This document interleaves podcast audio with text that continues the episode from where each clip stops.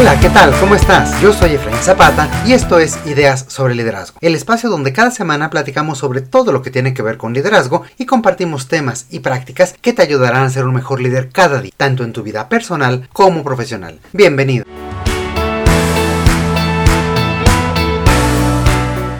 El liderazgo, como tú lo sabes, tiene que ver con todas las personas que nos rodean y en los lazos que, podemos generar con ellos. Y en este mundo de las relaciones, la confianza es un factor clave para el éxito. Ya sea en el ámbito laboral, en nuestras amistades o en relaciones personales, la confianza es un pilar fundamental. Pero, ¿qué sucede cuando esa confianza se tambalea o se pierde por completo? Pues bien, hoy exploraremos cómo reconstruir la confianza en este tipo de situaciones difíciles, tanto desde la perspectiva de perder la confianza en alguien más, como cuando alguien más pierde la confianza en nosotros.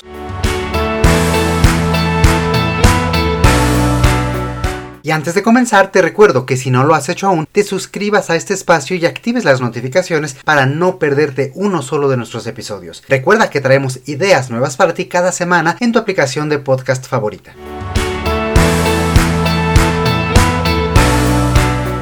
Como decíamos, la confianza es un pilar esencial y sumamente valioso en cualquier relación. Cuando existe, crea un ambiente de colaboración, de innovación y de productividad. Se ha demostrado que los líderes que ganan la confianza en sus equipos logran un mayor rendimiento y retención de las, de las personas, de los colaboradores. De hecho, según un informe de la Asociación de Psicología Industrial y Organizacional, el 85% de los colaboradores considera que la confianza en el liderazgo es un factor crucial para la satisfacción laboral. En este mismo sentido, un estudio realizado por la la Universidad de Harvard encontró que las empresas con alta confianza entre sus colaboradores y líderes experimentan hasta un 74% menos de estrés laboral y un 106% más de energía en el trabajo. Y eso no es todo. La revista Forbes también informa que las organizaciones con altos niveles de confianza tienen 2.5 veces mayor probabilidad de ser líderes en su industria. Por todo esto, no es sorpresa que la confianza sea un tema ampliamente estudiado por diferentes expertos y que, como lo hemos dicho en ocasiones anteriores,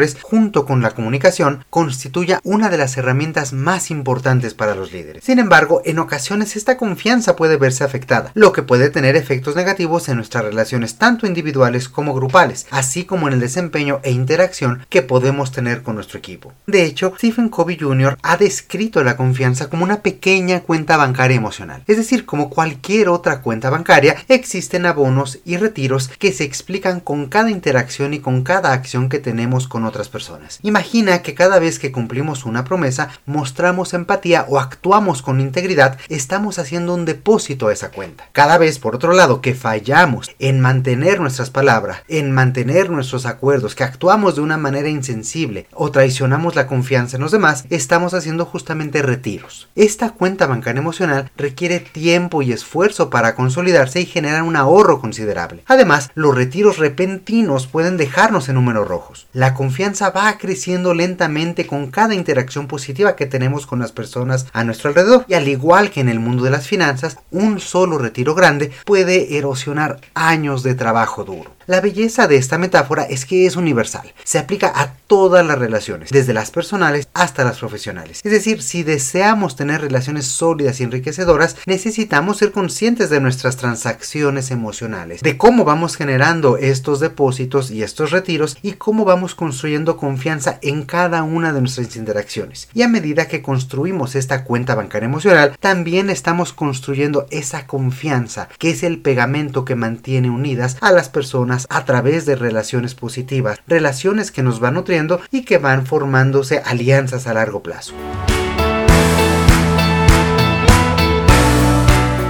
Lamentablemente hay veces en que nos encontramos en situaciones en las que perdemos la confianza en alguien en quien solíamos confiar plenamente. Es decir, esta cuenta bancaria emocional ha ido decreciendo, se han ido haciendo retiros, retiros, retiros. Puede suceder en cualquier área de nuestra vida. Así que vale la pena preguntarnos, ¿cómo podemos reconocer que estamos perdiendo la confianza en alguien y qué podemos hacer al respecto? Pues bien, perder la confianza puede ser un proceso gradual y a menudo está influenciado por diversas señales y sentimientos. A veces es una sensación de inseguridad un cosquilleo, una sensación, un constante cuestionamiento de las acciones y palabras de alguien o incluso un cambio en la comunicación. ¿Tú recuerdas alguna vez que hayas sentido eh, que se va erosionando la confianza pero todavía no lo tengas tan claro? Pues bien, en ocasiones la pérdida de confianza puede también deberse a situaciones o hechos muy claros, como descubrir que la otra persona ha estado ocultando información o ha mentido, experiencias negativas anteriores, la falta de cumplimiento de acuerdos, etc. Otras veces esta pérdida de confianza puede ser mucho más sutil, por ejemplo debido a cambios en la conducta o en la comunicación, como comentábamos hace un momento. Hay veces incluso que no nos damos cuenta de que estamos perdiendo la confianza en alguien, sino hasta que observamos algunos indicios en nosotros mismos. Por ejemplo, esta sensación de duda con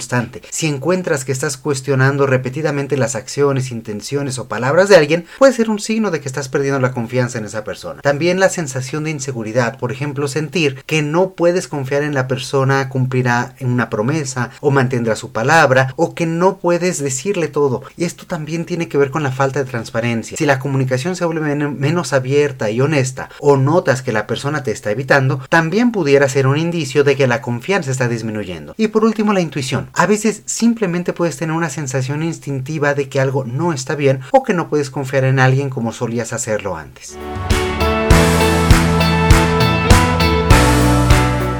Ahora, con todos estos elementos también habría que pensar de qué forma está constituida la confianza o cómo es que nosotros confiamos en alguien. Un aspecto importante es que se basa en tres grandes componentes, la competencia, la consistencia y el carácter. Y estos tres elementos son como los cimientos de todas nuestras relaciones y de este establecimiento de la confianza. Veamos cada uno de ellos. La competencia en la confianza se refiere a la habilidad de una persona para cumplir sus responsabilidades y tareas. Por ejemplo, en una relación laboral pudiera ser la confianza en que un compañero del equipo entregará resultados de alta calidad y se esforzará por alcanzar los objetivos que hemos acordado. Cuando perdemos la confianza en alguien en este aspecto, pudiera ser porque hemos visto que su rendimiento no es estable, o tal vez han cometido errores reiterados que erosionan nuestra creencia en su capacidad. El segundo elemento, decíamos, es la consistencia, y esta es una clave importante para mantener la confianza porque es la certeza de que alguien actuará de manera predecible y confiable, es decir, que va a cumplir sus promesas y que va a mantener su palabra. En el contexto de una amistad, por ejemplo, consistencia pudiera significar confiar en que tu amigo siempre estará allí apoyarte cuando lo necesites. En un equipo, la consistencia se puede también observar en la medida en que sabemos cómo actuará una persona cuando se le pide algo. Cuando la consistencia se desvanece, pudiéramos comenzar a cuestionar si alguien cumplirá sus compromisos o si su comportamiento será más bien errático, impredecible, etc. Y ojo, no se trata de predecir exactamente paso a paso lo que una persona realizará, sino saber que va a estar encaminado hacia los objetivos y resultados que estamos buscando en en ella. El tercer componente es fundamental para establecer la confianza a largo plazo y es el carácter. Y esto se refiere a la integridad de una persona, a su ética y su cuidado hacia los demás. Por ejemplo, es confiar en que nuestro líder tiene el bien común del equipo como guía y que se comportará con integridad y lealtad hacia él. Cuando el carácter se ve comprometido por cualquier circunstancia, nuestra confianza puede también verse gravemente afectada, ya que cuestionamos si alguien está actuando de manera genuina o si sus intenciones son realmente positivas. Por otro lado, el carácter es una pieza fundamental de nuestra personalidad y dice mucho de quiénes somos y cómo vamos a actuar. Y por eso también es parte sustancial de la confianza. Reflexionemos ahora sobre una situación en la que hayamos perdido la confianza en alguien. Imagina que confiabas en un colega para completar una tarea importante en el trabajo, pero en repetidas ocasiones no cumplió con los plazos y los resultados no estuvieron a la altura de lo esperado. En esta situación es la competencia la que está en juego. Has perdido la confianza en su capacidad para realizar el trabajo de manera efectiva. O considera una situación en la que confiabas en un amigo para ser siempre honesto contigo, pero descubres que había estado ocultando información importante. En este caso, es el carácter el que se ve cuestionado. Has perdido la confianza en su integridad y en su disposición a ser transparente contigo. Es decir, estos tres componentes no existen de manera aislada. Están todos entrelazados en la formación y mantenimiento de estas relaciones a través de la confianza. La pérdida de uno puede afectar a los otros dos y a menudo las situaciones en las que perdemos confianza pueden también involucrar una combinación de todos estos componentes. Reconocer qué aspecto de la confianza está en juego puede ser el primer paso para abordar la situación y tomar las medidas necesarias para reconstruir esta confianza perdida.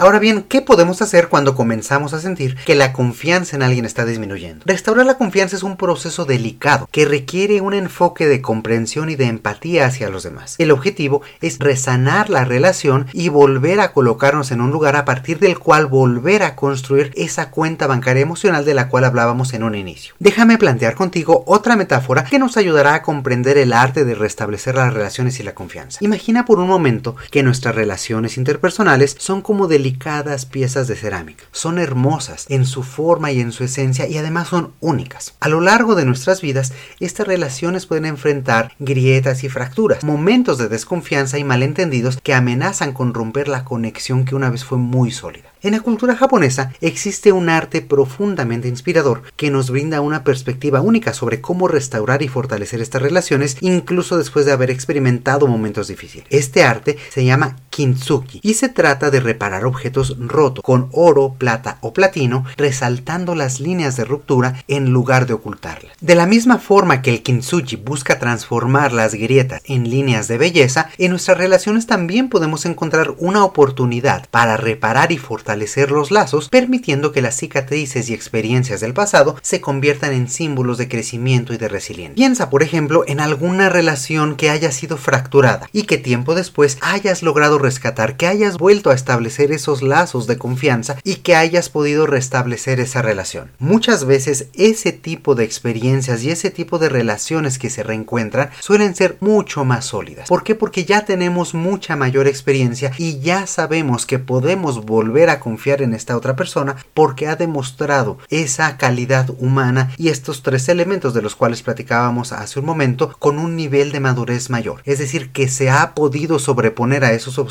o, o a lo que haya sucedido en su momento para volver a retomar la relación. Por eso restablecer la confianza con otras personas, al igual que esas grietas que han sido reparadas, puede convertirse en signos de una conexión aún más profunda y aún más valiosa. Y para ello, ahora podemos establecer seis consejos para restaurar la relación cuando hemos perdido la confianza en alguien más. Y antes de ello, quisiera pedirte que nos ayudes a llegar a cada vez más personas. Recomienda ideas sobre liderazgo a todos tus amigos, colegas y las personas con quienes trabajas. De esta forma podrán tener más temas en común y juntos fortalecer una cultura de trabajo positiva que beneficie a todos. Ayuda a otros a convertirse en líderes como tú y a nosotros a llegar a cada vez más personas. Desde ya, muchas gracias. Y continuemos con el tema del día de hoy. Seis consejos para restaurar la relación y la confianza en alguien más. El primero es identifica la fuente de la desconfianza. Antes de abordar la situación, es esencial comprender las razones detrás de la pérdida de la confianza original. Esto implica separar los hechos reales de las suposiciones y de las emociones, identificar si la desconfianza se debe a problemas de competencia, consistencia o carácter y de esta forma podrás abordar el problema de forma más específica, haciendo referencia a los puntos específicos que hayan hecho que la relación se, se rompiera o que se fracturara. El segundo punto es enfócate en situaciones concretas. Ya has definido específicamente qué fue lo que pasó. Ahora, aunque la confianza puede haberse debilitado, también es probable que haya áreas en las que mantienes cierto nivel de confianza en la otra persona. Enumerar esas áreas y reconocer que aún existen fundamentos para la confianza puede proporcionar una base desde la cual trabajar para reconstruir la relación. Y esos aspectos, esas situaciones concretas y únicas pueden servirte como un fundamento para la conversación y restablecer ese punto de confianza que se ha erosionado o que se ha perdido. Y para ello, el tercer punto es tener una comunicación clara y frecuente. Como lo hemos dicho, la comunicación es clave para reparar la confianza y para muchos otros aspectos de liderazgo y de relacionamiento con los demás. Por ejemplo, delegar tareas y expectativas de manera clara, junto con mantener reuniones regulares para alinear en los objetivos y progresos, puede ayudar a establecer un sentido de transparencia y responsabilidad que fortalezca también la confianza en el equipo. La confianza en dos vías. En primer vía, en el tú como líder, estar empoderando y confiando en los demás para realizar estas tareas. Y también la confianza del equipo en que puede recurrir a ti como líder para eh, establecer dudas, preguntas, para clarificar la guía y saber que tiene esa puerta abierta para la comunicación contigo. Esta claridad evita malentendidos y reduce la oportunidad de que la desconfianza se intensifique. En el cuarto punto vamos a empezar a integrar algunos de los elementos anteriores. Por ejemplo, ya identificamos la fuente de la desconfianza y en qué situaciones se ha presentado específicamente, así como otras situaciones concretas en las cuales todavía existe cierta confianza y podemos construir a partir de ella. Y también hemos identificado una comunicación clara y frecuente que nos ayudará al cuarto punto que es proporcionar retroalimentación específica, es decir, discutir de forma abierta y específica aquellos comportamientos o acciones que llevaron a la pérdida de la confianza en primer lugar. Entonces, explorar cómo estos comportamientos impactan negativamente la relación podrá ayudar a la otra persona a comprender la magnitud de la situación, la magnitud del problema. Y esta conversación también proporciona la oportunidad de expresar cómo te sientes tú, qué expectativas tienes para el futuro y cómo poder comenzar a construir a partir de ese momento ese futuro dejando el pasado detrás y haciendo este ejercicio de reflexión personal junto con la otra persona de qué ha sido lo que ha pasado y cómo podemos cambiar la situación en el futuro. Ahora, antes de reflexionar con otra persona, también es importante que tú te des un momento para reflexionar de forma individual, para que tú reconozcas que la pérdida de la confianza no es unidireccional, es un paso también importante el que tú veas qué ha sido de tu lado, qué parte de la responsabilidad llevas tú también en esta pérdida de la confianza para ver si tus acciones o comportamientos pudieron haber contribuido a esta situación que estás viviendo. Todo esto te ayudará a fomentar la empatía y a ayudar a que abordes la relación desde una perspectiva más equilibrada, una perspectiva en la cual tú también estás viendo el punto de vista de la otra persona y que tú demuestres tu propia confiabilidad a través de tus acciones, a través de este reconocimiento de lo que tú también has hecho. Y nuestro último consejo es que evalúes la posibilidad real de reparación. Y así como no todas las piezas de cerámica pueden ser rescatadas, también no todas las relaciones pueden restablecerse. Así que es importante evaluar si la confianza puede restaurarse en este caso. Y eso depende de la voluntad de ambas partes para comprometerse con el proceso de reconstrucción. En algunas ocasiones, lamentablemente, esto puede no ser posible. Así que será necesario tomar medidas más drásticas, como redefinir la relación con esta persona o establecer límites más claros. Así que ya lo sabes, restaurar la confianza es un proceso gradual que requiere tiempo, paciencia y esfuerzo constantes. Es importante recordar que cada situación es única y puede requerir enfoques también únicos. La clave es mantener una comunicación abierta y honesta, así como demostrar a través de tus acciones que estás comprometido en trabajar para restablecer la confianza perdida.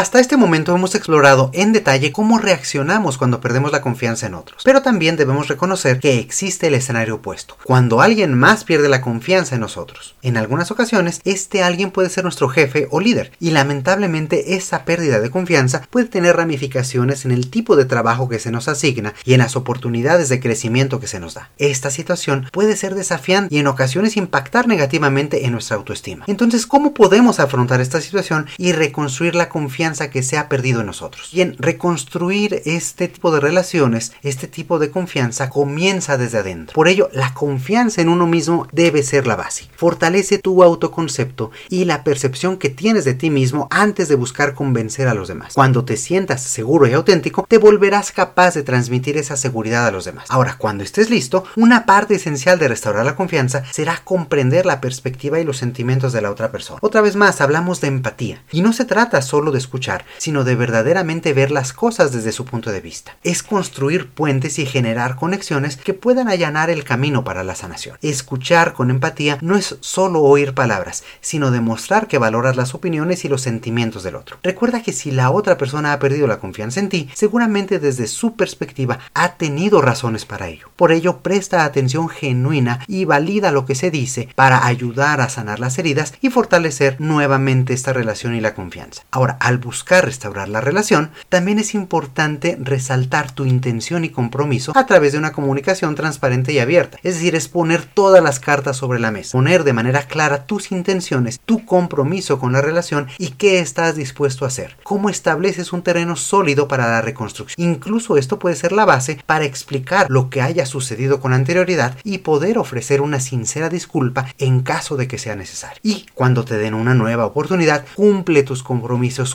tu palabra y demuestra confiabilidad y consistencia. Cumplir con todos estos acuerdos y compromisos muestra que puedes ser confiable y que tus acciones están en línea con tus palabras. Igualmente, no te olvides de reconocer los errores y estar dispuesto a corregirlos. Asumir responsabilidad es como decir soy humano, cometí errores y estoy dispuesto a hacerlo bien esta ocasión. Este mensaje demuestra madurez y el genuino deseo de corregir lo que se ha deteriorado.